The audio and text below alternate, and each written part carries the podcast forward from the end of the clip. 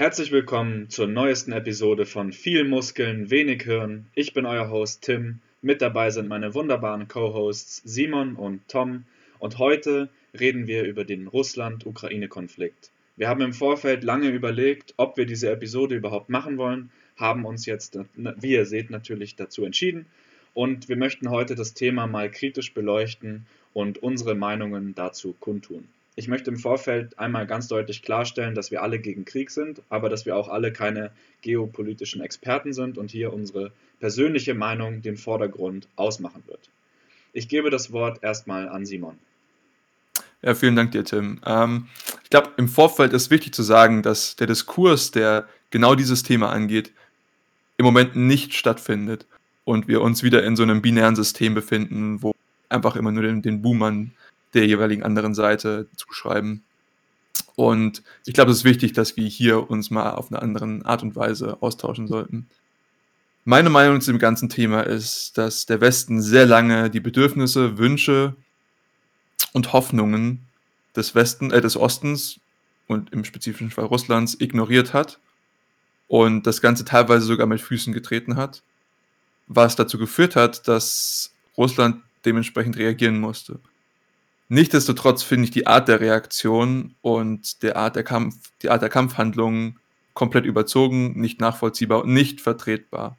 Also die Benutzung von gewissen Kampfmitteln gegen die Zivilbevölkerung oder gegen äh, die, die Kämpfer der Ukraine auch an sich, die unnötiges Leid verursachen, finde ich inakzeptabel und kann das nicht unterschreiben.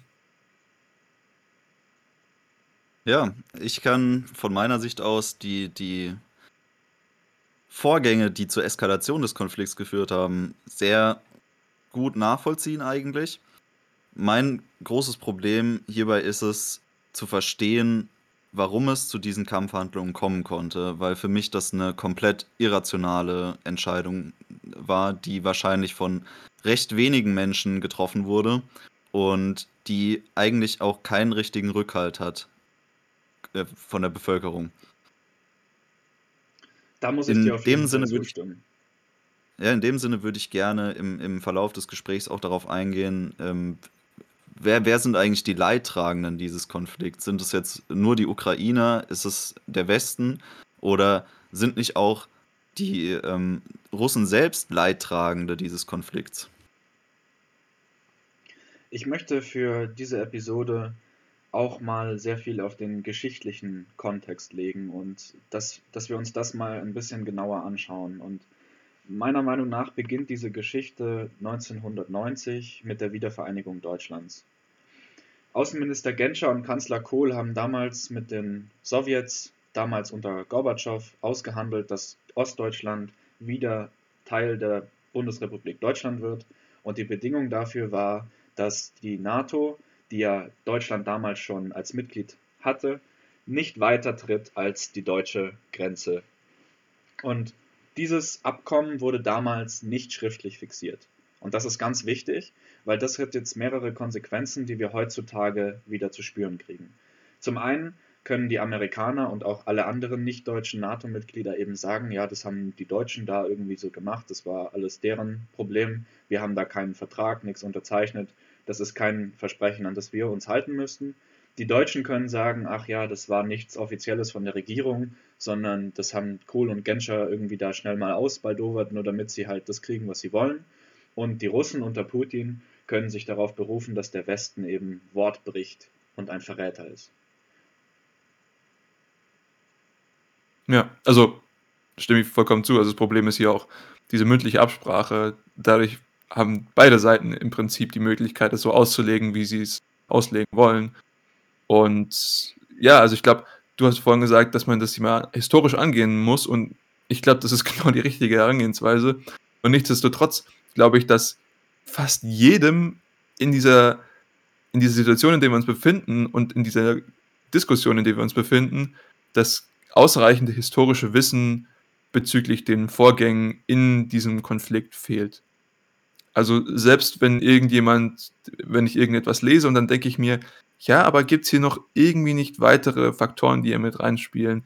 Fängt das Ganze nicht schon irgendwie 1944, 1942 an? Ähm, und ich glaube, wenn zum Beispiel Argumente auf russischer Seite gemacht werden, ähm, zum Beispiel weite Teile der Ukraine und zum Beispiel auch Kiew lange das kulturelle Herz des, des russischen Reiches waren, also wenn wir mehrere hundert Jahre zurückgehen und dass das an sich eigentlich nur eine, eine Wiederzurücknahme des Ganzen ist, ja, verstehe ich irgendwo, aber ich glaube, die Historie hier zu betrachten ist extremst wichtig und ich weiß aber dennoch nicht, inwieweit es uns hilft. Der Konflikt ist hochkomplex und die, die Eskalation, die dazu geführt hat, zu betrachten, ist sogar noch komplexer, weil man muss historisch gesehen sehr viele Einzelereignisse hier mit einbeziehen, die dazu geführt haben, dass das sich so hochschaukeln konnte, bis es zum heutigen Tage gekommen ist.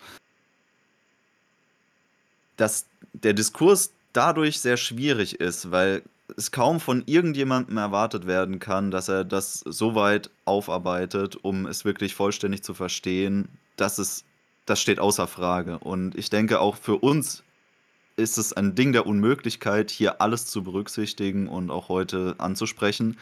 Wir geben natürlich in, in äh, gewohnter Manier unser Bestes und versuchen hier so objektiv wie möglich ranzugehen. Aber ich denke, wir kommen nicht außen rum, äh, hier vor allem unsere persönliche Meinung zu präsentieren. Ich denke, es ist schwierig, hier auch die, die Gegenseite gänzlich nachzuvollziehen, weil, weil das ein Weltbild ist, das wir nicht wirklich, das uns nicht wirklich nahegebracht worden ist im, im Westen.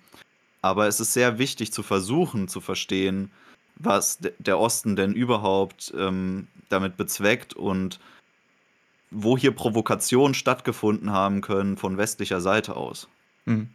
Nur als kleines Addendum dazu. Ich glaube, du hast komplett recht, dass die wenigsten verstehen, um was es geht in dem Ganzen. Aber ich glaube, dass trotzdem der Großteil der Diskussion und des Diskurses auf einer simplifizierten Ebene abläuft. Und auf dieser simplifizierten Ebene ist es super einfach, diese ganzen Geschehnisse so darzustellen, wie man das möchte. Aber da man einfach nicht die gesamte Komplexität abbildet, wird im Prinzip sehr, sehr viel durcheinander geworfen und die Argumente, die gebracht werden, sind völlig unbasiert. Und genau das müssen wir versuchen, heute etwas besser zu machen. Und hm. ich möchte vorab erstmal sagen, dass ich Gewalt in jedweder Form verabscheue, aber dass ich die Position Russlands bzw. Putins sehr gut nachvollziehen kann. Wir hatten diesen, diesen inoffiziellen Vertrag mündlicher Natur zur deutschen Wiedervereinigung. Und das war aber nicht das einzige geschichtliche Ereignis, was zu diesem Krieg heute geführt hat. Und wir sehen ja, dass es eigentlich nur der zweite Teil des Russland-Ukraine-Kriegs ist, weil es gab ja schon mal einen Russland-Ukraine-Krieg. Die meisten werden sich erinnern, 2014 wurde die Krim von ukrainischem Staatsgebiet in russisches Staatsgebiet umgewandelt. Man spricht von einer Annexion. Und hm, das zeigt uns ja, dass dieser Konflikt auch schon mal auf militärischer Ebene in der Vergangenheit geführt wurde. Und die Frage aller Fragen ist natürlich, warum ist Russland so vehement dagegen, dass die Ukraine der NATO beitritt? Eine endgültige Antwort auf diese Frage gibt es wahrscheinlich nicht, aber ich vermute, dass es daran liegt, dass die Grenze zwischen Ukraine und Russland einfach so lang und so weitläufig ist und keine natürlichen Hindernisse bietet, dass es bei einem NATO-Beitritt der Ukraine den russischen Militärapparat so stark finanziell belasten würde, dass die russische Regierung daran realistischerweise pleite gehen könnte. Und die Amerikaner haben den großen Vorteil, dass sie einfach viel mehr Geld haben als jedes andere Land auf der Welt. Und wenn es eine Sache gibt, die im Krieg wichtig ist, dann ist es Geld. Geld gewinnt Krieg. Geld und Bevölkerung. Geld und Bevölkerung. Aber vor allem Geld, weil Soldaten und Bevölkerung, die sich wehrt, ist nur effektiv, wenn sie ihr eigenes Zuhause verteidigt, so wie wir das bei den Ukrainern sehen. Wenn man einem Soldaten sagt, er soll irgendwo anders hingehen und da angreifen, dann funktioniert das nur, wenn man ihm genug Geld gibt, dass er auch motiviert ist, das zu tun, weil die meisten Menschen tendenziell nicht eben in Kriegssituationen sich begeben möchten. Wir sehen also eine Situation, in der die Russen es sich finanziell nicht leisten können, die NATO um die Ukraine erweit sich erweitern lassen zu können. Und die Russen haben jetzt, beziehungsweise Putin hat jetzt entschieden, dass es wohl billiger ist, einen tatsächlichen Krieg zu führen, anstatt das Risiko einzugehen, dass die Ukraine der NATO beitritt. Und genau das Gleiche, genau das Gleiche ist 2014 auch passiert.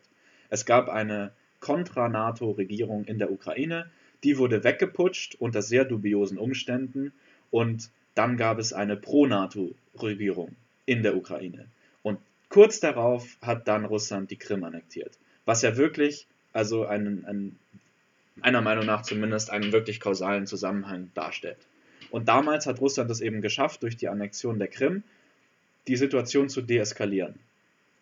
Aber eben nicht für ewig, sondern nur bis 2022. Wir sehen hier auch, dass ähm, eine gewisse Erwartungshaltung an die Ukraine ähm, im Raum stand. Und zwar, dass die Ukraine selbst neutral bleibt und sich somit weder Richtung Osten noch Richtung Westen orientiert. Ähm, diese Erwartungshaltung wurde dann vor allem für den Osten enttäuscht, da sich eine Entwicklung abgezeichnet hat, dass sich immer mehr Richtung Westen orientiert wird und dass äh, NATO-Beitritt auch deutlicher im Raum stand. Das ist natürlich schwierig jetzt hier wirklich zu sagen, okay, die, die Ukraine muss dieser Erwartungshaltung auf jeden Fall gerecht werden, um Konflikte zu vermeiden, weil die Ukraine ja unabhängig ist und sich somit frei entscheiden kann, ob sie sich Richtung Westen oder Osten orientiert oder ob sie diese neutrale Pufferzone bilden möchte, was natürlich irgendwie auch unattraktiv ist. Ähm, auf der anderen Seite muss man sagen, dass, dass der Westen schon sehr stark darin ist, ähm, so eine Nation auch zu locken, ähm, gesellschaftlich gesehen dass man eben dann schaut, diese Freiheiten, der Wohlstand, ähm, das sind schon alles sehr starke ähm, Attraktionsfaktoren, die eine Bevölkerung dazu motivieren können, sich in diese Richtung zu orientieren. Aber die, diese Verhandlungen zum NATO-Beitritt, denke ich, sind, sind eigentlich der größte Vertrauensbruch ähm, gewesen, der hier stattgefunden hat. Und das ist auch einer der Gründe, warum das so stark eskalieren konnte überhaupt. Hm. Also immer wenn dieses Argument gemacht wird, dass sozusagen dieser, dieser Staat, die Ukraine, und das wurde auch für andere Staaten schon gemacht, zum Beispiel Armenien, ähm, ein neutraler Staat sein muss, ähm, sein muss, ja, darauf die Betonung, ähm, das halte ich immer für sehr dubios und ich im Prinzip bin ich immer ein sehr starker Vertreter der Freiheit und der freien Wahl. So, und wenn die Ukraine als souveräner Staat sich dazu entscheidet, zu sagen, wir möchten dem Westen näher sein. Ähm, und du hast jetzt halt vorhin gesagt, so, okay, wir haben jetzt halt irgendwelche Faktoren, die dazu führen, dass, die, dass der Westen irgendwie attraktiver ist. Für mich ist das kein Bug, für mich ist das ein Feature so. Das ist halt einfach, naja gut, das sind halt einfach die Werte und die, die Resultate, die bei uns vorhanden sind. Und ich kann es dann auch keinem Staat und keine Nation und keine Zivilbevölkerung übel nehmen, wenn sie dann im Endeffekt sagt, okay, ich möchte das auch irgendwie haben und dann möchte ich das auch derjenigen Nation ermöglichen. Und wenn wir mal zumindest in Theorie davon ausgehen, ist die NATO ein freiwilliges Verteidigungsbündnis, in dem sozusagen die Staaten auf freiwilliger Basis beitreten können. Und es mag bestreitbar sein, dass das Ganze irgendwie vollkommen freiwillig passiert und dass hier irgendwie sich jemand eingemischt hat. Theorien gibt's. Ich weiß nicht, wie viel Gewicht ich den jeweiligen Theorien zuordnen würde.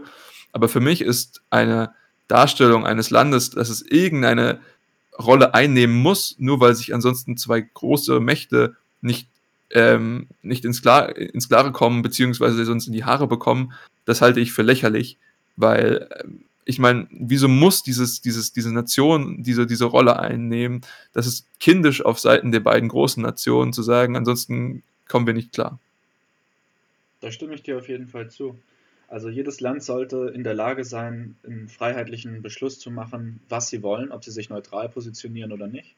Aber natürlich ist es im geopolitischen Kontext immer so, dass die große Maus die kleine Maus halt rumschubst. Und da kann man sich als kleines Land wie die Ukraine einfach nicht dagegen wehren. Im Ersten Weltkrieg ist die Ukraine komplett zerstört worden. Im Zweiten Weltkrieg gab es die meisten zivilen Opfer auch in der Ukraine. Und hoffentlich nicht im Dritten Weltkrieg sehen wir aber trotzdem auch wieder, dass die Ukraine einfach immer ein Dreh- und Angelpunkt ist, weil das eben eine geostrategisch sehr wichtige Position ist, weil diese Grenze von der Ukraine einen fast uneingeschränkten Zugriff auf das russische Herz zulässt. Ja, also ich meine, das war ja nicht die, die, die Ukraine, wenn man mal in der Geschichte zurückgeht. Polen, auch ein sehr gutes Beispiel. Also so, so häufig wie die, die Grenzen Polens ähm, überschritten und neu geschrieben wurden, aufgrund gewisser ähm, geostrategischer Relevanz des Landes. Ja, und ich glaube, da sieht sich die Ukraine natürlich wieder. Und eine Entscheidung, nicht neutral zu bleiben, ist natürlich auch nur im Vakuum sozusagen ein Freiheitsgedanke. Natürlich muss ich mich auch immer damit beschäftigen, was das für Konsequenzen hat.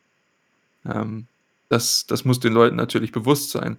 Aber auf, in meinem Verständnis muss dann eine, eine, eine Großmacht nicht beleidigt sein, also jetzt natürlich überspitzt und etwas karikaturistisch gesagt, wenn sich dann ein Land von mir abwehrt, abwehrt und dann sagt, okay, ich möchte euch nicht mehr so nah bei mir haben, ich finde die anderen besser als ihr. Das ist für mich so jetzt halt irgendwie die, die Kindergarten-Sandkisten-Logik, ähm, aber im Endeffekt kann man das ja durchaus darauf runterbrechen. Eigentlich ist es ja auch genau das. Aber es ist schon ein kalkulierbarer Risikofaktor, der damit eingegangen äh, wurde, weil die Position Russlands äh, zum NATO-Beitritt der Ukraine war ja schon sehr klar. Die haben damit ja auch nicht hinterm Berg gehalten, dass sie das als eine sehr große Provokation ähm, auffassen. Und somit äh, konnte zumindest ein Stück weit mit einer Eskalation der Lage gerechnet werden, wenn man Verhandlungs, äh, sich verhandlungsbereit zeigt in dieser Hinsicht. Hm. Aber ich finde, diese, diese Punkte können immer sehr gut vorgeschoben werden. Das ist natürlich, wenn ich dann sage, wenn ihr das macht, dann bin ich dazu legitimiert einzugreifen und zwar auf sehr starke Art und Weise. Und das ist natürlich auch irgendwie nur, ein, nur, nur etwas, was ich vorschieben kann. Ja, das kann ich ja dann immer sagen und ich kann dann immer sagen, okay, ihr habt die Grenze zuerst überschritten, weil ich irgendwie all diese Grenzen auf, aufgezogen habe. Und ich sage nicht, dass es sozusagen, dass diese Grenzen sagen nicht existieren sollten, aber ich finde, gewisse Arten und Weisen, wie diese aufgezogen werden, fast schon lächerlich. Also, wie gesagt, ich kann es nachvollziehen, wenn, wenn, die, wenn eine Nation diese Grenzen aufstellt und diese gebrochen werden, dass es eine Reaktion gibt. Aber allein schon zu sagen, okay, das, ist, das stellt für mich schon irgendwie einen Bruch dar, was, was, was ich überhaupt nicht eingehen kann, das kann ich nicht nachvollziehen. Aus welcher Motivation handelt man denn so, Simon? Wann stellt man absolute? Also für mich ist das ein Zeichen von Schwäche. Ein Zeichen von Weil, Schwäche und von Angst. Ja, natürlich, Angst. Und das ist eine Sache, die natürlich der Russe nicht zugeben kann. Putin kann nicht sagen, oh, die Amerikaner haben mich Schach gesetzt und ich muss jetzt irgendwas machen, damit hier äh, Russland, was ja auch, an der Stelle müssen wir das vielleicht auch mal einfügen, Russland ist ja genauso wie die Ukraine ein Land, in dem die junge Generation sehr, sehr stark Richtung Westen tendiert. Und diese, diese Idee des sowjetischen Systems, die wird vielleicht noch von den älteren Leuten dort getragen, aber bei der jungen Bevölkerung haben die kaum Rückhalt. Und so wird natürlich das Eis, auf dem Putin da in Moskau steht, auch jeden Tag dünner. Und die russische Bevölkerung hat auch kein besonders großes Vertrauen in ihn. Die sind es einfach gewohnt, weil der herrscht, solange sie schon leben. Aber die wissen auch, dass sie lieber in westlichen Gefilden oder Situationen, Rahmenbedingungen leben wollen würden, wie es jetzt der Fall ist. Aus meiner Sicht wurde hier schon eine Art Endzeitstimmung heraufbeschworen, die dazu geführt hat, dass hier eine relativ irrationale Entscheidung getroffen wurde, in Kampfhandlungen einzutreten. D dieser Eintritt ist aus meiner Sicht schon ein schwerwiegender Fehler, weil, weil hier keine Exit-Strategie sich vorbehalten wurde. Hätte man jetzt gesagt, man beschränkt sich nur auf die beiden Regionen, die sich auch selber irgendwie für unabhängig erklären wollten. Du meinst jetzt also, Luhansk und Donbass, ja? Genau, dann hätte man sagen können, sobald hier das militärisch wieder relativ befriedet ist, dann kann man in Verhandlungen eintreten und kann einen, einen gemeinsamen Exit finden aus dieser Situation. Aber das hat man ja nicht gemacht, sondern man hat hier großflächig versucht äh, anzugreifen. Und da dieser Angriff nicht äh, in dem Sinne erfolgreich war, wie er wahrscheinlich antizipiert wurde, sondern eher ins Stocken gekommen ist, ähm, die Gründe dafür kannst du bestimmt dann später besser erläutern als ich, Tim, ähm, ist man jetzt, hat man sich in eine Situation manövriert, aus der man ganz, ganz schlecht rauskommt und ähm, schon gar nicht durch großartige Verhandlungen. Denn dazu müsste ja eine Seite äh, sehr weit zurückstecken jetzt im Moment. Und das so zu sehen, ist sehr schwierig, weil weder Russland jetzt sagen kann, okay, äh, das war ein großer Fehler, wir hören ab jetzt auf, wir gehen wieder zurück und äh, lassen euch in Ruhe, noch kann die Ukraine das so einfach hinnehmen, dass ähm, sie so großflächig provoziert und angegriffen worden ist. Die, die Frage einzige ist, Seite, die irgendwo sagen könnte, lasst uns verhandeln, lasst uns neue Rahmenbedingungen ausmachen, ist die NATO. Wir ja. als, als Franzosen, als Deutsche, als Engländer, als Italiener mit unserem demokratischen Grundverständnis könnten uns vielleicht sogar noch irgendwie dazu bringen, dass wir eine Verhandlung mit den Russen eingehen und dass wir das Ganze friedlich lösen. Aber in der NATO haben eben nicht die Europäer das Sagen, sondern die Amerikaner. Und die Amerikaner haben ein sehr, sehr, sehr großes Interesse an diesem Krieg und deswegen wird es auch nicht zu Friedensabsichten seitens der NATO kommen. Und das haben die Amerikaner auch schon ganz deutlich gezeigt, indem sie selbst eine Nation wie Deutschland, die geschworen hat, nicht mehr irgendwo im Krieg mitzumachen, dazu gebracht hat, jetzt da haufenweise Waffen und Aufrüstungsgeld in, in diesen Krieg zu finanzieren. Hm. Ja, also für mich ist das so ein bisschen was. Putin kann immer sozusagen vorwerfen oder sozusagen den Vorwand bringen, er ist wie ein Tier, was sozusagen in, in die Enge gezwängt wurde. Und das Problem ist allerdings, dass es eine imaginäre, von ihm selbst konstruierte Enge ist, in die er gezwängt wird. Und das ist für mich halt, das, das macht diese ganze Legitimation relativ äh, sinnbefreit. Aber ich gebe dir definitiv recht, dass ähm, die USA an sich der einzige Player ist, der hier irgendwie noch was, noch was reißen kann. So. Und auch, auch in, in, in Antwort auf, auf Toms Argument vorhin zu sagen, was, was ist hier die Exit-Strategie, ja, was hier der Off. Ähm, ich glaube, hier gibt es keine großen, keine großen Bewegungen, ja. Also wenn, wenn, wenn, ich habe letztens einen Tweet gelesen, so wenn, wenn äh, die Ukraine aufhört zu kämpfen, oder wenn, wenn Russland aufhört zu kämpfen, gibt es keinen Krieg mehr. Wenn die Ukraine aufhört zu kämpfen, gibt es keine Ukraine mehr. Und das ist das, das ist das Gefühl, sage ich mal, in den, in den beiden Ländern, zumindest in der Ukraine. Und ähm, ich glaube, Putin kann nicht einfach jetzt sagen, okay, wir hören jetzt auf und wir, wir, wir ziehen wieder ab, weil das würde für ihn zu Hause einen extrem großen Verlust darstellen, den er sich, glaube ich, nicht leisten kann. Kann er sich absolut nicht leisten. Ich möchte aber doch vermuten, dass die Russen bzw. Putin ein, eine Exit-Strategie hatte am Anfang des Krieges. Und zwar hat man sehr schnell die gesamte militärische Infrastruktur der Ukraine lahmgelegt und dann auch innerhalb weniger Stunden riesige Bereiche der Ukraine eingenommen. Und die Russen haben darauf spekuliert, dass die Ukrainer sich dann schon zurückziehen werden, fliehen werden und ihnen das Land einfach überlassen werden. Und das ist nicht passiert und das hat zu einem ganz, ganz großen Problem geführt. Und zwar ist die russische die, die russische Streitkraft ist darauf ausgelegt, ihre Logistik über Bahnschienen durchzuführen. Das hat sich in Russland einfach so ergeben, weil das mit Abstand die kosteneffizienteste Methode ist, um Sprit und Fahrzeuge über diese tausenden Kilometer, die Russland eben umspannt, zu transportieren. Und die Russen haben ein ausgezeichnetes Logistiknetzwerk, solange sie Schienen haben. Aber sobald sie keine Schienen mehr haben, haben sie ein riesiges Problem. Und das ist genau das, was wir jetzt sehen. All diese Tweets oder, oder auch Instagram-Posts, wo irgendwelche Panzer in der Prärie stehen und die Soldaten da halt rumhocken, weil die nichts mehr machen können, weil ihnen der Sprit ausgegangen ist. Das ist ein Problem, das die Russen nicht mehr beheben können. Und dadurch hat sich dieser Krieg, dieser Vormarsch, dieser schnelle Überfall wahnsinnig verzögert. Und das ist ein Problem, was die NATO und die Amerikaner jetzt ausnutzen können, um die Position des Kreml deutlich zu schwächen.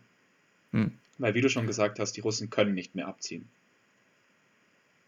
das, das Problem, was ich ein bisschen auch daraus sehe, ist, dass das zu extrem großer Frustration auf Seiten der, der, der russischen Streitkräfte führt. Und das ist für mich auch einer der, oder ein möglicher Grund, wieso wir den Einsatz von Kampfmitteln sehen, wie zum Beispiel thermobarischen Bomben oder ähm, Clustermunition, die an sich durch die Genfer Kriegswaffenkonvention verboten sind ähm, und auch extrem großes Leid sowohl unter der Zivilbevölkerung als aber auch unter den Streitkräften der, der, der Ukraine hervorrufen und wiederum für mich unvertretbar ist, also diese Art von Waffen einzusetzen. Ähm, aber nichtsdestotrotz, ja, es ist, es ist Verzweiflung. Ja, sie hätten eigentlich gedacht, dass dieser, dieser Angriff deutlich schneller, glaube ich, über die Bühne geht, als er jetzt tatsächlich ähm, über die Bühne gegangen ist. Und, Und damit genau ist auch die Exit-Strategie aus dem Fenster geflogen. Ja, genau. Das, das ist ja das, das Hauptproblem, dass man jetzt hier festsitzt. Man hat sich in eine total verfahrene Situation manövriert. Und auf der einen Seite ist die Kommunikation ähm, an dem Punkt schon fast gescheitert. Man kann schwer verhandeln, aber es ist im Endeffekt die einzige Möglichkeit, die man hat, um, um das noch zu lösen.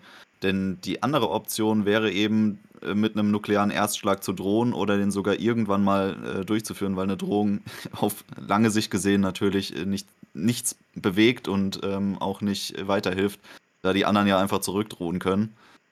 Und ich, genau das ist in der heutigen Zeit einfach nicht mehr möglich. Also man hat überall Atommächte, die, die genau mit dieser Drohung kommen können und sagen können, wenn ihr jetzt nicht zurückrudert, dann, dann drücken wir auf den Knopf, dann sagen die anderen, ja, dann drücken wir halt auch auf den Knopf.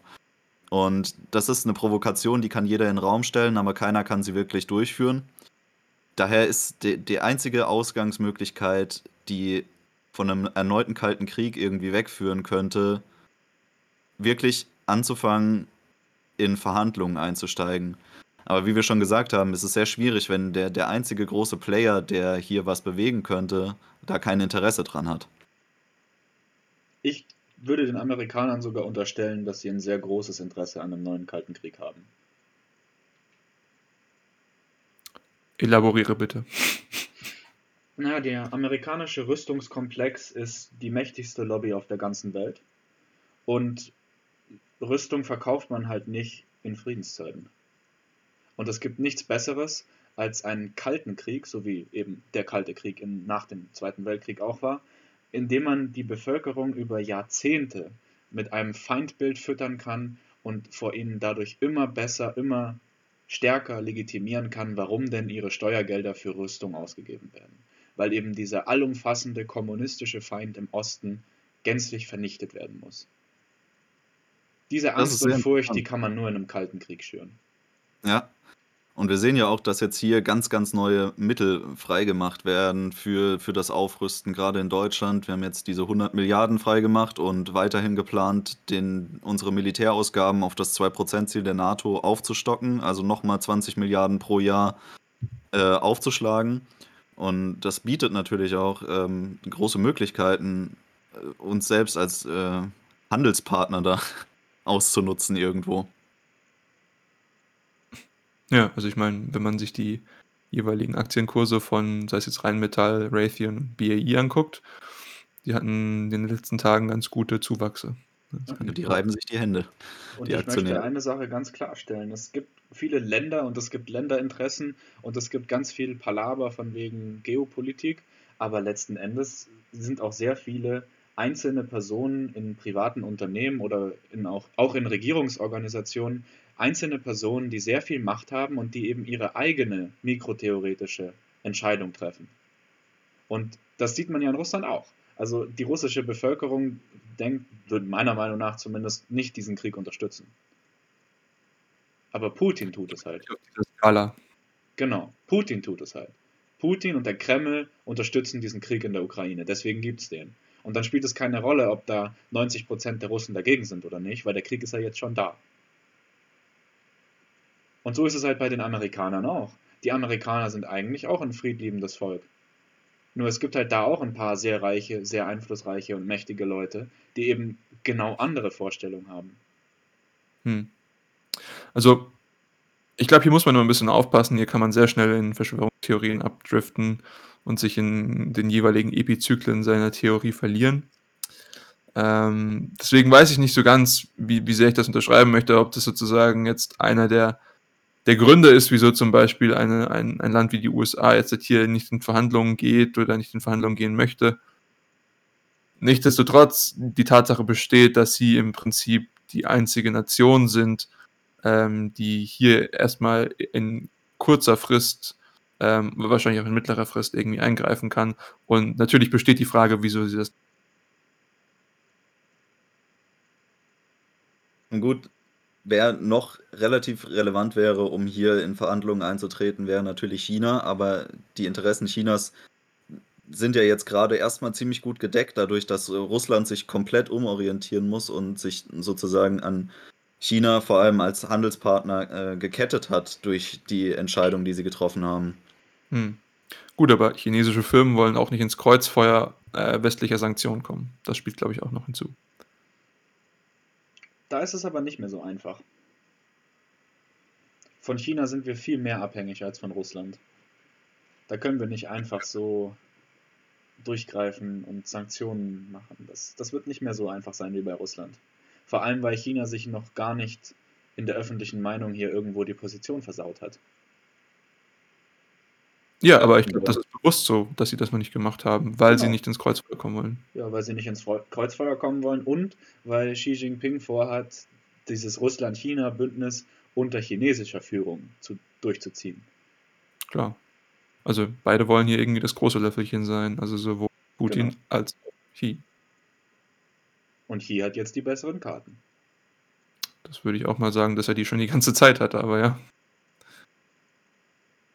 Ja gut, aber ich würde gerne nochmal auf diesen Punkt zurückzukommen, dass die, die russische Bevölkerung eigentlich gar nicht diejenigen sind, die diesen Krieg wollten oder die diesen Krieg angefangen haben, sondern dass die Entscheidung dazu natürlich eher in den Händen sehr weniger, dafür aber auch sehr mächtiger Männer und äh, eventuell auch Frauen lag. Wahrscheinlich eher weniger, aber ja. ja. Muss da jetzt nicht rumgegendert werden. Ähm, aber ich finde es durchaus relevant, darüber zu reden, weil die, die Auswirkungen, die dieser Konflikt hat, betreffen vor allem die russische Bevölkerung, sowohl in Russland als auch außerhalb von Russland. Und das ist ein Punkt, den ich sehr kritisch sehe, weil wir sind ähm, als Gesellschaft sehr weit dabei, uns zu solidarisieren. Und das ist eine gute Handlung und man sollte das auch nicht allzu kritisch beäugen, aber die Auswüchse dessen sind, dass man sich sozusagen einen, einen globalen Paria schafft. Und dieser Paria ist eben die russische Bevölkerung, auf deren Rücken das jetzt ausgetragen wird und ähm, die, die ganz große Nachteile jetzt erfahren. Zum einen durch die Sanktionen, durch den wirtschaftlichen Zusammenbruch, den, den sie wahrscheinlich äh, erfahren müssen, aber auch zum anderen die Russen, die, die zum Beispiel hier in Deutschland leben, die jetzt sehr große ähm, Sanktionen oder auch ähm, gesellschaftliche Nachteile haben durch diesen Konflikt, obwohl sie ihn ja gar nicht äh, mitverantworten in dem Sinne. Hm.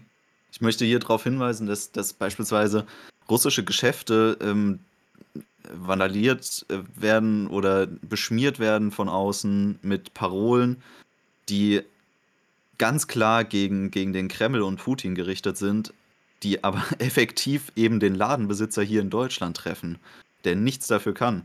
Und das sind Aktionen, die erinnern an, an sehr schlimme und traurige Zeiten in unserer Geschichte und ich finde, da sollten wir sehr vorsichtig sein und da sollte sich vor allem unsere Regierung für stark machen, dass wir solche Handlungen hier sofort im Keim ersticken. Hm. Also bin ich, bin ich vollkommen bei dir. Aber ich würde das Ganze in, in zwei Teile unterteilen. Auf der einen Seite haben wir die Reaktion äh, anderer Länder auf die russische Bevölkerung innerhalb ihrer, ihrer Grenzen. Ja, also das sind jetzt zum Beispiel Studierende aus, aus, aus Russland, die jetzt zum Beispiel in, was weiß ich, Deutschland, in Österreich studieren oder etc. oder wie du schon gesagt hast, irgendwelche russischen Feinkostläden oder so, die auszugrenzen und denen eine, unser, unser Feindbild an den Kopf zu malen, halte ich für komplett unangebracht. Also ich habe irgendwelche Stories gehört, wo, wo diese Leute zum Beispiel ihre Konten eingefroren bekommen haben, nur weil sie russische Bürger sind.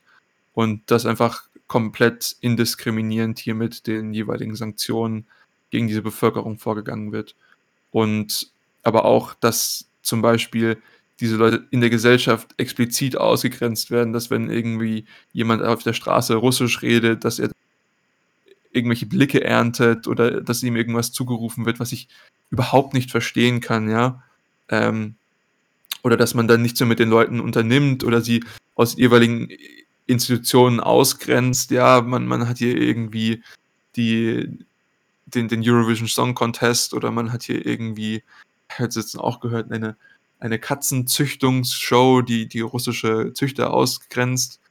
Und das ist für mich die eine Seite, die ich überhaupt nicht nachvollziehen kann. Auf der anderen Seite haben wir natürlich die Bevölkerung in Russland, die natürlich unter den Sanktionen leidet. Ja, wir haben diese gezielten Sanktionen, wo gewisse äh, Güter der jeweiligen, was weiß ich, Oligarchen oder führenden Politiker eingefroren werden, die im Westen sitzen, zum Beispiel irgendwelche Yachten. Ähm, aber natürlich haben wir auch diese ökonomischen Sanktionen oder das Einstellen von gewissen Services, zum Beispiel PayPal oder ähm, Apple verkauft keine Produkte mehr, Mastercard funktioniert nicht mehr und das hat komplett Auswirkungen auf die Zivilbevölkerung. Und natürlich, ich bin überzeugt davon, dass das intendiert ist, denn wir haben zwar gesagt, eine der einzigen Möglichkeiten, wie dieser Kon äh, Konflikt ähm, beendet werden kann, ist, indem vielleicht die USA einsteigt. Aber ich glaube, der Westen hofft immer noch darauf, dass ein, ja, eine unzufriedene Bevölkerung in Russland aufgrund von Sanktionen etc. versucht, einen, einen Wechsel der politischen Ausrichtung der Regierung, sei es jetzt halt eine komplette Neuwahl, was ich überhaupt nicht glaube, aber zumindest mal ein, ein Ab ähm, ein Abziehen gewisser Aggressivitäten vorhersagt. Um deinen Punkt mal politisch auszuleuchten, also das Pentagon hat mehrmals in der Vergangenheit und auch schon öffentlich betont, dass sie die Kontrolle auf dem eurasischen Kontinent wesentlich, im Wesentlichen darauf stützen, dass die russische und deutsche Freundschaft in irgendeiner Weise verhindert werden muss. Und deswegen ist es genauso, wie du es gesagt hast, dass die Amerikaner ein sehr großes Interesse daran haben, die, die Zivilbevölkerung irgendwie gegen, gegeneinander aufzuhetzen. Und ich möchte an der Stelle sagen, wir sind Amerikas Verbündete, die sind vielleicht sogar auch unsere Lehnsherren, aber wir müssen uns deswegen von denen trotzdem nicht rumschubsen lassen. Wir müssen nicht nach deren Pfeife tanzen. Wir sind politisch in einer sehr prekären Situation, weil die Amerikaner hier wirklich das Sagen haben und uns mehr oder weniger diktieren können, was sie wollen. Aber trotzdem müssen wir das nicht einfach hinnehmen. Und ich möchte als offizielles Statement von unserem Podcast auch ganz klar unterstreichen, dass wir gegen jedwede Form von Gewalt sind. Und das schließt auch alle Mitglieder der Menschheitsfamilie ein. Also ob das Russen sind oder Ukrainer, das ist egal. Wir tun generell niemandem was, weil das generell eine dumme Idee ist. Aber mhm. wir müssen eben auch verstehen, dass es Menschen gibt, die anders denken und die eben anderen kein Problem damit haben, anderen Leuten weh zu tun, wenn es ihre eigenen Zwecke fördert. Ja. Ich glaube, Deutschland ist hier in einer besonders komplizierten Situation, weil wir auf der einen Seite diese militärische Abhängigkeit haben, aber ich glaube, wir haben auch eine ja doch wirtschaftliche Abhängigkeit Russlands in Form von, von Gas zum Beispiel, die uns, glaube ich, auch dazu verleitet, gewisse ähm, Handlungen zu unterlassen, beziehungsweise die ich glaube auch dazu geführt haben, dass wir in diese Situation gekommen sind. Ähm, das nur mal so am Rande, weil oftmals in diesem Konflikt auch über die ähm, ja, Tatenlosigkeit Deutschlands etwas diskutiert wird. Jetzt natürlich nicht nur in Deutschland, sondern auch von unseren Partnern und vor allen Dingen auch in der Ukraine. Ja, ich habe hier irgendwelche Zitate von, von Klitschko, wie er sozusagen das lächerlich findet, dass wir irgendwie diese 5000 Helme damals gesendet haben. Ähm, was jetzt natürlich im Nachgang deutlich ange, angezogen wurde, dass auch Deutschland dem, dem SWIFT-Bann zugestimmt hat und auch jetzt äh, letale Waffen sendet im, im Endeffekt. Das ist ein ganz schwieriger Punkt. Wie zeigen wir Solidarität mit der Ukraine?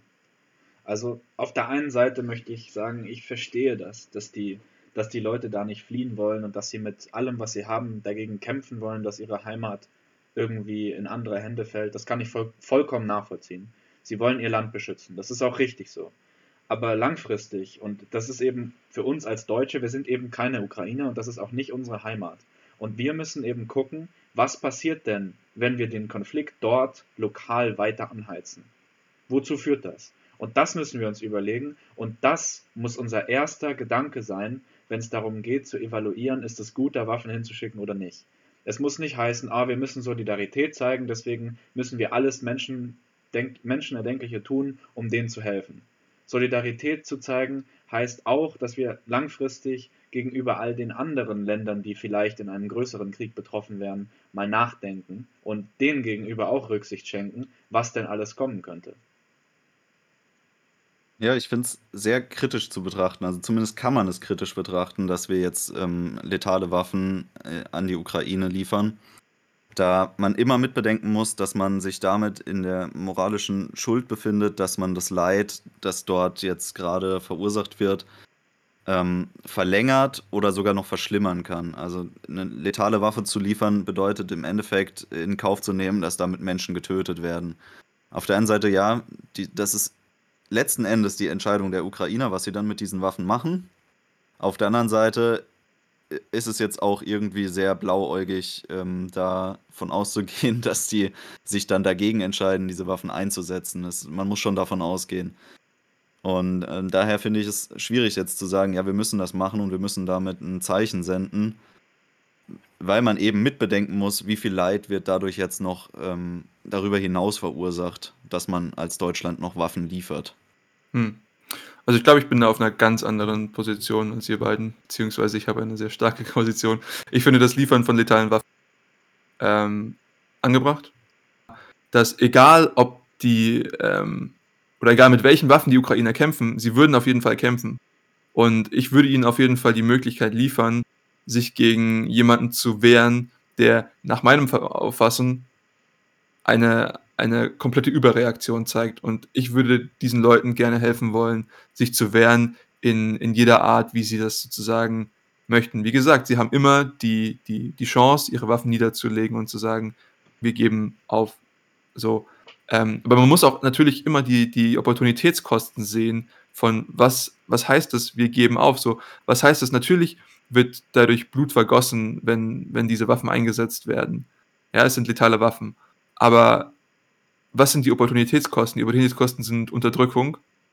Und jetzt kann man natürlich eine sehr philosophische Diskussion aufmachen, was jetzt halt hier schlimmer ist. Und ich glaube, viele Ukrainer, die freiwillig kämpfen, ähm, oder auch die Leute, die einfach sagen, ich, ich muss das für mein Land machen, so, die würden sich nie ergeben und die würden sagen, okay, wir, wir, wir brauchen diese Waffen. Und auch als, als westliche Nation sendet das ein starkes Signal zu sagen, okay, wir versuchen all diese Leute und all diese Zivilisationen, all unsere Partner zu unterstützen in, in der jeweiligen ähm, Fassung, wie das am besten geht oder wie wir am, am weitesten gehen können.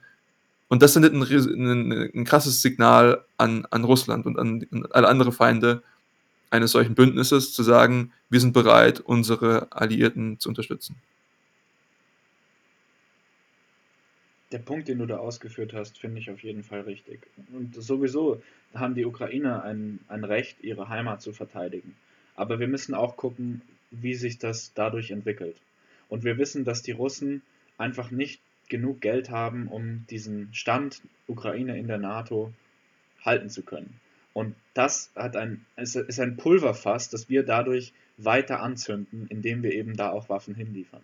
Und wir haben dadurch eine moralische Verantwortung, nicht nur gegenüber der Ukraine, sondern über, gegenüber der ganzen Welt, dass wir gucken müssen, diesen Krieg nicht eskalieren zu lassen. Und da müssen wir eben die, die Exit-Strategie und die Reaktionsfunktion der Russen immer im Hinterkopf behalten.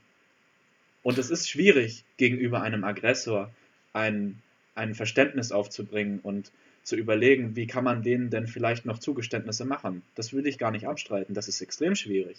Und da muss man natürlich auch mal vielleicht ein, ein bisschen seines Stolzes runterschlucken. Das ist auch nicht angenehm. Aber wir müssen einfach langfristig überlegen, wie können wir es vermeiden, dass wir in eine Situation kommen, in der die Welt wirklich drastisch zwischen West und Ost gespalten ist. Hm. Das Problem, was ich damit sehe, ist, ich glaube, ein, eine Person wie Putin erkennt, erkennt kein Rückziehen so. Der erkennt nur Gewalt. Und ich glaube, wenn wir uns sagen würden, wir, wir gehen hier, wir, wir ziehen uns ab von diesem, von diesem Feld, wo macht er dann Stopp? Ja, ist das wirklich die westliche Grenze der Ukraine? Oder geht es dann weiter, er möchte eine Landbrücke zu Kaliningrad? Ich weiß es nicht. Wenn wir nämlich nicht stark dastehen, dann sendet das genau das Gegenteil dieses Signals, was ich vorhin versucht habe zu erklären. Ich finde es schwierig zu sagen, dass Putin nur Gewalt kennt, weil Putin war lange Zeit eine sehr große Hoffnung für, für den Westen, als er an die Macht gekommen ist. Und er hat sich auch wirklich oft verhandlungsbereit und offen gezeigt in der Vergangenheit. Ähm, man muss schon mehr hinterfragen, was passieren musste, damit Putin seine Einstellung so weit ändert, dass es jetzt zu dem heutigen Konflikt kommen konnte. Ähm, ich habe da interessante Beiträge gesehen, auch äh, wo Putin sich darüber äußert, dass er äh, vor, vor langer, langer Zeit schon mal angefragt hatte, wie es denn aussieht, wenn, wenn äh, Russland sich irgendwann mal ähm, offen dazu zeigen würde, in die NATO einzutreten. Und damals wurde von amerikanischer Seite aus ganz klar gesagt, dass das nicht passieren wird. Und das finde ich ist sehr stark, ähm, dann zu sagen, dass, dass ähm, Putin der ganz große Aggressor ist. Ich denke schon, dass die, die diese Mikroaggression, Mikro jetzt ein, eigentlich ein falsches Wort dafür, aber äh, ich sag mal, die, die Aggressionen, die sich nicht in Gewalt geäußert haben, die ähm, gegen Russland gezeigt worden sind, gerade von amerikanischer Seite aus, aber auch generell vom Westen aus, die waren schon kumulativ betrachtet so stark, dass sie diesen Mann in, in ein komplett anderes Mindset drängen konnten. Ich, ich gebe, wie gesagt, es ist nicht, dass ich hier die, die Alleinschuld hier irgendwo suche. Ähm, für mich ist es auch einfach nur ein ne, ne Versuch, resolut zu zeigen, wie man, wie man Stärke hier definieren muss und wie man stark reagieren muss. Ich, ich kann dich auch gut nachvollziehen. Das ist nicht so, dass ich es nicht verstehen würde. Aber du wirst mich von meinem Standpunkt aus wahrscheinlich nicht abholen, auch egal wie gut du argumentierst. Ja, also ich sehe halt immer nur die Opportunitätskosten und was oder was ist die Alternative, zu sagen, wir liefern keine letalen Waffen und äh, angenommen, die, die Ukraine wird dann sozusagen überrannt und eingenommen. Ähm, ich glaube, das würden die Ukrainer auch nicht toll finden. Und wenn wir sozusagen auch sehen, was sozusagen ukrainische, ähm, was die Bevölkerung möchte, die möchte Unterstützung, ja. Also sie möchte zum Beispiel eine No-Fly-Zone haben. Und da bin ich zum Beispiel komplett dagegen, weil das würde uns in den offen, offenen Konflikt mit Russland bringen. Ja. Dann müssten wir russische Kampfjets und Helikopter aus der Luft schießen. Und das würde uns zu stark über die, über die Klippe bringen. Ähm, aber nichtsdestotrotz, eine Versorgung der ukrainischen Truppen mit, mit Waffen finde ich durchaus angebracht. Du sprichst von Opportunitätskosten. Aber was ist mit Opportunitätskosten im Zeitverlauf? Was ist denn, wenn wir den Zeithorizont vergrößern? Wir wissen, die Amerikaner haben ein Interesse daran, Russland kaputt zu machen und zu schwächen, weil die Amerikaner ihre Stellung als Weltmacht Nummer eins natürlich halten wollen und sie werden extrem angegriffen von den Chinesen. Und die Chinesen müssen überhaupt nichts machen in militärischer Perspektive, um die Amerikaner in dieser Stellung einzugreifen, weil die Wirtschaft einfach so viel schneller wächst. Und Covid hat das alles nochmal befeuert. China hat wahnsinnig profitiert davon. China hat eine so viel mächtigere Stellung in der Welt als vor zwei Jahren, das kann man sich gar nicht vorstellen. Und deswegen können die Chinesen auch das Geduldsspiel spielen. Die Amerikaner sind ja die, die ziehen müssen. Es sind einfach zu wenig Menschen in Amerika, als dass die Wirtschaft dort langfristig so eine dominante Position gegenüber China halten könnte. Und was die Amerikaner eben wollen, ist, dass wenn Russland sich schon mit China verbündet, dass es dann in einer möglichst schwachen Position ist. Und das genau ist dieses Kartenspiel, was wir in der Ukraine sehen. Wir müssen diesen Krieg irgendwie rauszögern, damit es den Putin möglichst viel Geld kostet und dass er möglichst viel Reputationsschaden in seiner eigenen Bevölkerung hinnimmt. Und dann müssen wir gucken, dass seine Bevölkerung irgendwann so sowas von die Schnauze voll hat, dass sie dann in Russland tatsächlich politische Reformen und vielleicht ein anderes, demokratischeres System etablieren. Ja, also diese, diese langfristige Perspektive finde ich, finde ich super interessant und ich kann mir auch vorstellen, dass zum Beispiel diese Sanktionen und die geopolitischen Einstellungen, wie wir sie jetzt haben, dazu führen, dass wir eine, eine neue Teilung der Welt auf verschiedenen Dimensionen, auf verschiedenen Ebenen sehen. Ja, sei das jetzt technologisch, sei das jetzt finanziell. Also ich meine, die Abtrennung von SWIFT führt dazu, dass, dass ähm, Zahlungen und ähm, zwischenbankliche ähm, Ausgleichszahlungen auf andere Art und Weise getätigt werden müssen. Ja, und ich weiß, dass die Chinesen an ihren eigenen Systemen dafür arbeiten und dann hat man sozusagen eine zweigeteilte Welt, die zum Beispiel technologisch getrennt ist. Und ich meine, Technologie ist heutzutage viel wichtiger, als sie damals war in den, in den Zeiten des Kalten Krieges. Und ich kann mir gut vorstellen, dass, dass sowas auch auf lange Frist dazu führt, dass wir eine, eine Teilung der Welt haben, dass zum Beispiel auch Kommunikation, die dann in diesen technologisch getriebenen und digitalen ähm, Welten dadurch auch noch weiter zurückgeschraubt wird, dass wir eine noch isoliertere Situation der beiden Parteien haben.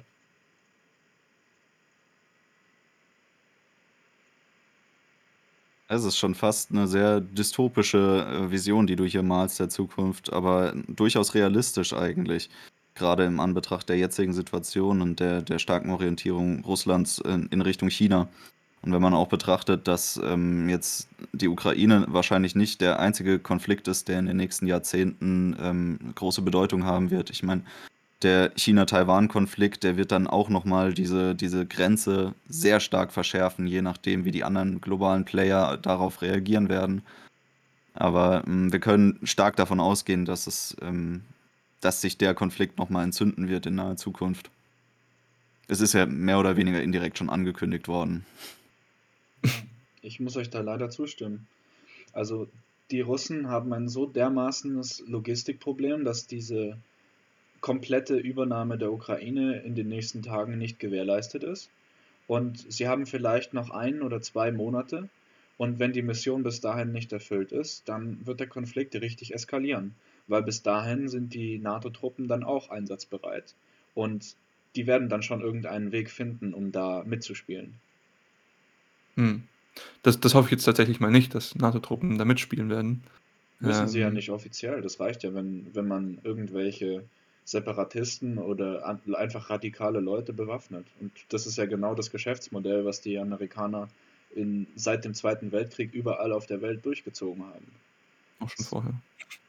Ja, ich meine, das, das wäre eine fatale Entwicklung der Situation, weil das ja jetzt bereits ähm, als, ich sag mal, als einer der Gründe der, der russischen Regierung angeführt worden ist, warum man überhaupt eingegriffen hat, dass man eben da ähm, dieses starke Narrativ aufgebaut hat, dass ähm, diese Nazi-Truppen in der Ukraine beseitigt werden mussten, die sich dort breit gemacht haben, was ja irgendwo auf einem wahren Kern beruht.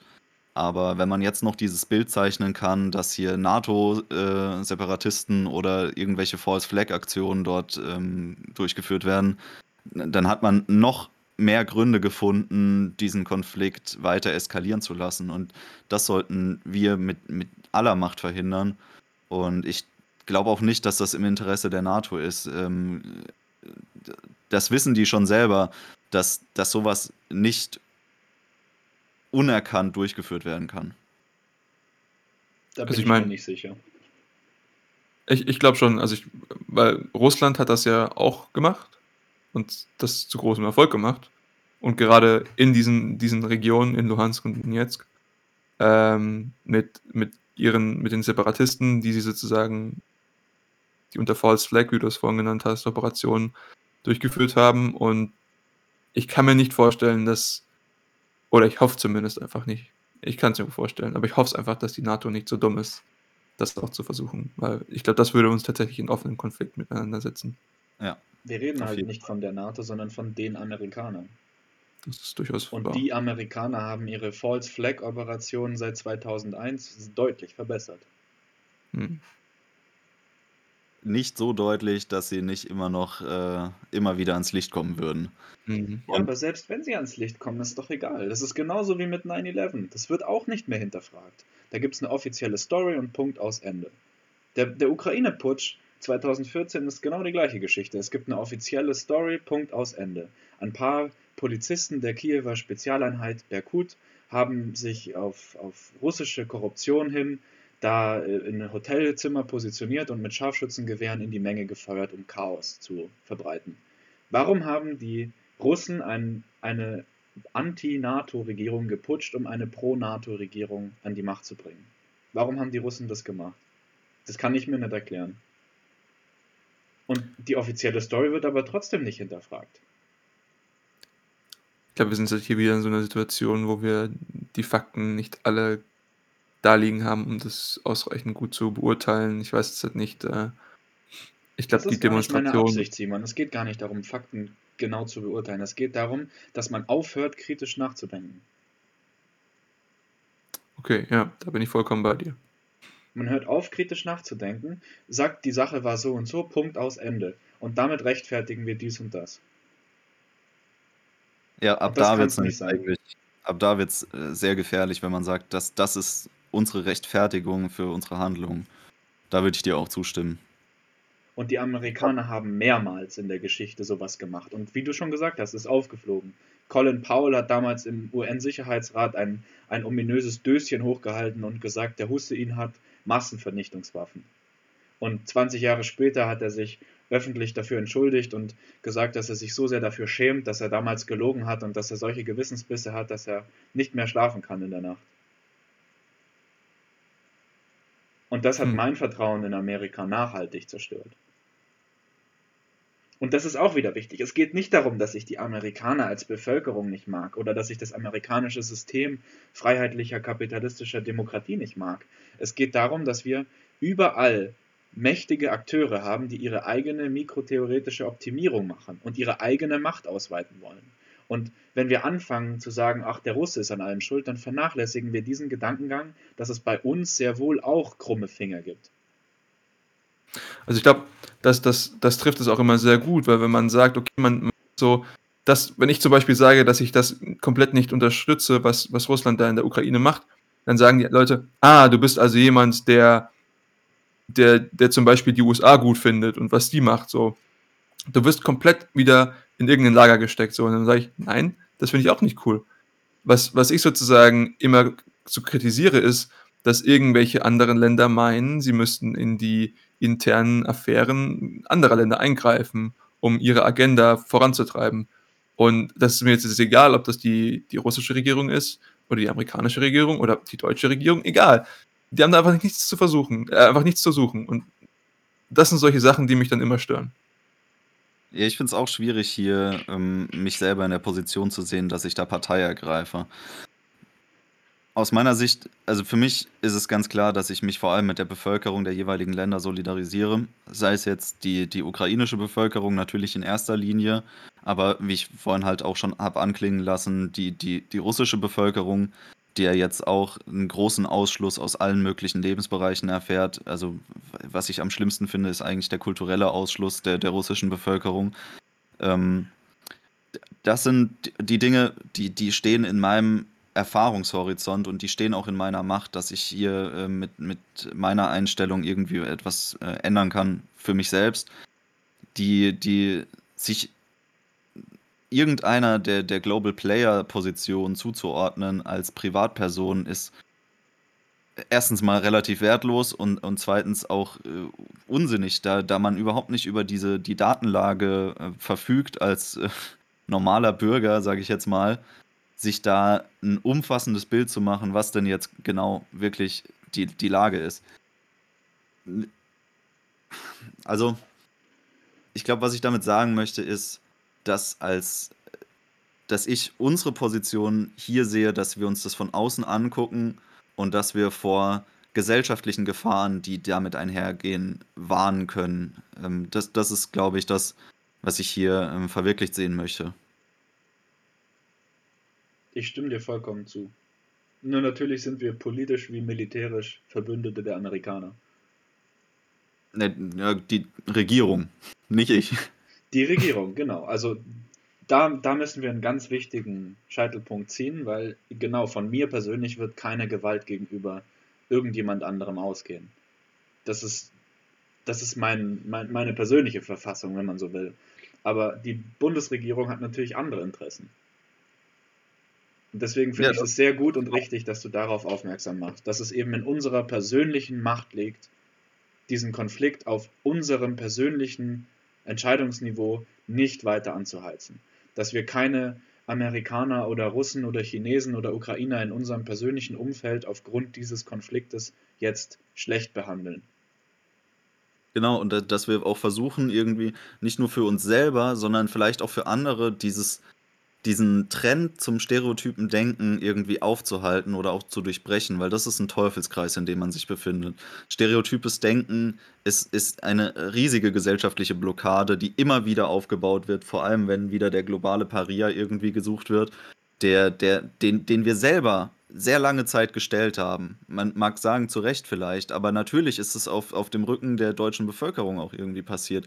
Und jetzt sehen wir den Trend, dass es wieder auf dem Rücken der russischen Bevölkerung passiert, dass man hier den, den großen Bösewicht gefunden hat weltweit, der jetzt wieder überall äh, hergezaubert werden kann, wenn irgendwas schief läuft. Und hm. hier muss man sich ganz klar positionieren und sagen, ich, ich versuche für mich selbst und in meinem Umfeld dieses stereotype Denken zu durchbrechen. Und ich versuche, die Meinung anderer zu verstehen, auch wenn sie meiner eigenen Meinung widerspricht. Ja. Also, finde ich schönes Wort ich hier super. als Fazit. Ja, und ähm, natürlich ist es auch aus meiner Weise, meiner Betrachtungsweise, das Richtige zu tun. Aber ich glaube, es ist dennoch immer so viel einfacher, in Boxen zu denken und in Schachteln zu denken und die Leute in irgendwas reinzustecken und zu sagen, du bist schwarz oder du bist weiß. Aber die Wahrheit ist irgendwie grau und das ist ein Thema, was ich gefühlt jedes Mal anspreche. So, Einsen und Nullen sind einfach, Schwarz und Weiß ist einfach, alles zwischendrin ist echt hart. Und aber nichtsdestotrotz glaube ich, dass diese Betrachtungsweise an sich das Einzige ist, wie wir vorankommen können. Und dass wir die Leute nicht in irgendwelche Boxen reinstecken und nicht sagen, okay, du kommst aus Russland. Das Blut klebt an deinen Händen. Und dafür genau gibt es Sendungen wie unseren Podcast und hoffentlich auch viele andere unabhängige Medien, die einfach dafür sorgen wollen, dass die Menschen, die diese Medien konsumieren, kritisch nachdenken und sich nicht verleiten lassen, in diese einfache Falle zu tappen, jetzt gut und böse genau zu kennen. An der Stelle sei auch mal dem Sponsor der heutigen Folge gedankt, nämlich dem, äh, dem Anlass entsprechend heute ernsten interkulturellen Verständnis, was wir hier vermitteln wollen. Grüße gehen raus. Ja, leider war die, die Zahlung nicht ganz so hoch, aber zumindest moralisch war sie sehr wertvoll für uns. Sieger der Herzen. Ja. In dem Zuge also vielen Dank fürs Mitmachen an euch beide. Vielen Dank an alle Zuhörer fürs Zuhören. Ich weiß, dass sicherlich, dass sicherlich einige Fragen noch offen sind und dass wir auch hier nicht alles beantworten können. Aber trotzdem hoffen wir, dass ihr einiges mitnehmen konntet und bedanken uns von Herzen für eure Zeit. Wir sehen uns beim nächsten Mal. Macht es gut. Tschüss. Folge.